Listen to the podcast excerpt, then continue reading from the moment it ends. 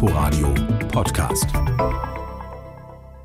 Ja, Sie hören es ja in unseren Nachrichten, die traurige Marke von 50.000, die ist geknackt worden. So viele Menschen und damit mehr als je zuvor haben sich an nur einem einzigen Tag mit Corona infiziert, wurde zumindest dem RKI so gemeldet.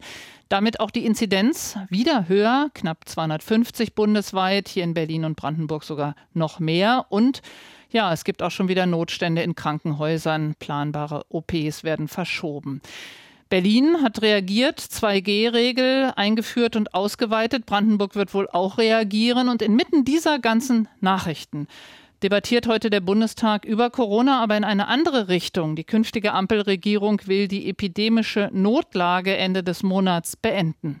Lars Klingbeil ist am Telefon, kommender SPD-Chef und Ampelkoalitionär. Schönen guten Morgen, Herr Klingbeil. Schönen guten Morgen. Ausgerechnet in dieser Pandemie-Not, die wird immer größer, hat man den Eindruck, wollen Sie nun diese Notlage für beendet erklären? Ist Ihnen eigentlich selber wohl bei diesem Signal?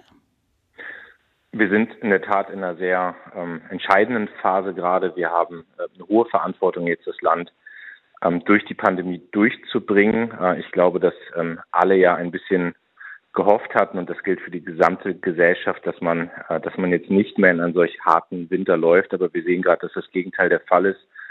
Allerdings will ich richtigstellen, dass das Auslaufen der pandemischen Lage natürlich nicht heißt, dass man nachlässt in der politischen Bekämpfung dieses Virus, sondern wir werden jetzt mit den Ampelkoalitionen heute ja äh, ein umfassendes Paket in den Bundestag einbringen, das Rechtssicherheit gibt, das den Ländern eben auch ermöglicht, nochmal umfassend zu handeln. Da sind wir in Absprache auch mit den Ländern.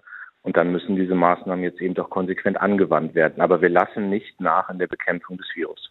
Aber Sie geben auch ein wichtiges bundesweites Instrument wissentlich aus der Hand, nämlich eben dieses Anordnen von Kontaktbeschränkungen, was nicht mehr geht. Der Virologe Christian Drosten warnt ja sehr, sehr lautstark nochmal davor, aber offenbar ja bei Ihnen ungehört, oder? Wir haben mit der epidemischen Lage ein Instrument gehabt in den letzten Monaten, das ja vor allem genutzt wurde, weil wir noch keinen Impfstoff hatten und weil Menschen nicht geimpft waren. Jetzt haben wir eine Impfquote von 70 Prozent. Deswegen sind wir rechtlich in einer ganz anderen Situation. Das muss Politik berücksichtigen.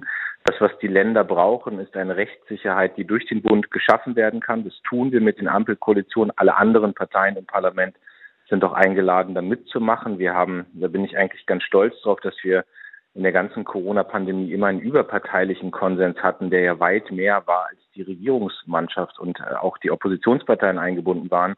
Aber für 2G, für 3G, für die Frage des Testens, ähm, für die Frage auch anderer Möglichkeiten, die die Länder vornehmen kann, wie Menschen geschützt werden, werden wir jetzt eine rechtssichere Grundlage schaffen. Trotzdem erschließt sich einfach für manche nicht, wieso man so ein Werkzeug aus der Hand gibt, was ja gut funktioniert hat in der letzten Zeit weil wir eben sehen, wir haben einen Impffortschritt, der ist ja da, 70 Prozent der Menschen sind geimpft. Wir haben gerade eine Krise der Ungeimpften, das muss man ganz deutlich sagen. Ja, aber die führt, ich wenn ich mal einhaken darf, genau trotzdem zu den Ausnahmezuständen schon wieder in den Krankenhäusern.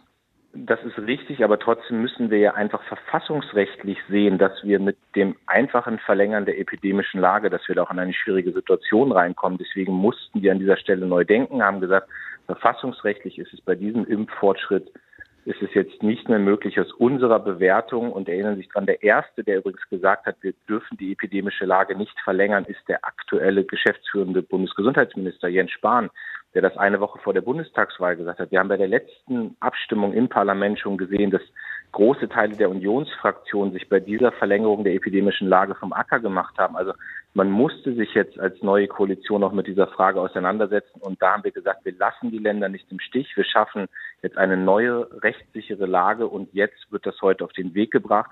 Die Länder können jetzt gerade schon handeln. Alle Forderungen übrigens der Bundesgesundheitsminister, äh, der, der, der Ländergesundheitsministerkonferenz, die vor wenigen Tagen war, wo ja Gesundheitsminister aller politischen Farben waren, alle diese Forderungen sind mit dem Paket, was wir jetzt auf den Weg bringen, ähm, sind damit erfüllt. Die Länder können handeln und das ist doch das Wichtige, dass jetzt konsequent dann noch Maßnahmen angewandt werden können. Die Länder können handeln, sagen Sie, Herr Klingbeil. Auf der anderen Seite ein Treffen doch auch noch mal um gemeinschaftlich zu handeln. Ist ja immer gut, wenn man sich mal bespricht und, äh, und trifft. Das fordert jetzt ausgerechnet die geschäftsführende Kanzlerin.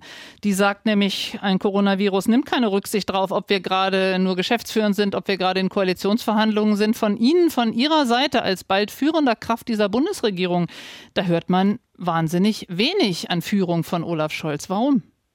Also Olaf Scholz wird heute an dem Ort sprechen, äh, der jetzt ähm, auch diese rechtssicheren Maßnahmen auf den Weg bringt. Das ist das Parlament. Da wird er heute, da wird er heute ähm, sich äußern, ähm, auch zur Frage, wie wir das Coronavirus bekämpfen, welche Maßnahmen wir ergreifen. Und dann will ich nochmal sagen, ich habe überhaupt kein Problem damit, wenn Ministerpräsidenten, die aktuelle Kanzlerin, Bundesminister, wenn die die Köpfe zusammenstecken, wenn die sich austauschen untereinander. Aber das, was doch entscheidend ist, ist, dass im Parlament, dass in der Bundesgesetzgebung jetzt schnell gehandelt wird, dass Dinge auf den Weg gebracht werden und dass die Länder, und da sind die Länder dann gefordert, dass die konsequent diese Maßnahmen anwenden. Es muss immer darum gehen, die Menschen zu schützen.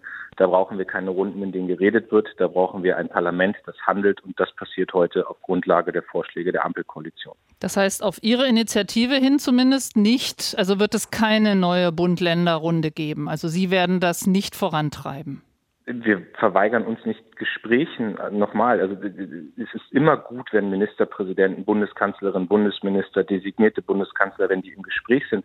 Aber das, was dieses Land braucht, ist, nachdem Jens Spahn angekündigt hat, die epidemische Lage auslaufen zu lassen, ist eine äh, Konstellation, die handelt. Es gibt noch keine neue Regierung, aber trotzdem haben die drei Koalitionspartner, die ja gerade eine Regierung bilden, gesagt, wir handeln heute und das passiert im Parlament. Das sagt Lars Klingbeil, künftiger SPD-Chef, im Moment noch Generalsekretär und einer der Ampelkoalitionäre. Herzlichen Dank für Ihre Zeit, Herr Klingbeil. Sehr gerne. Alles Gute. Inforadio Podcast.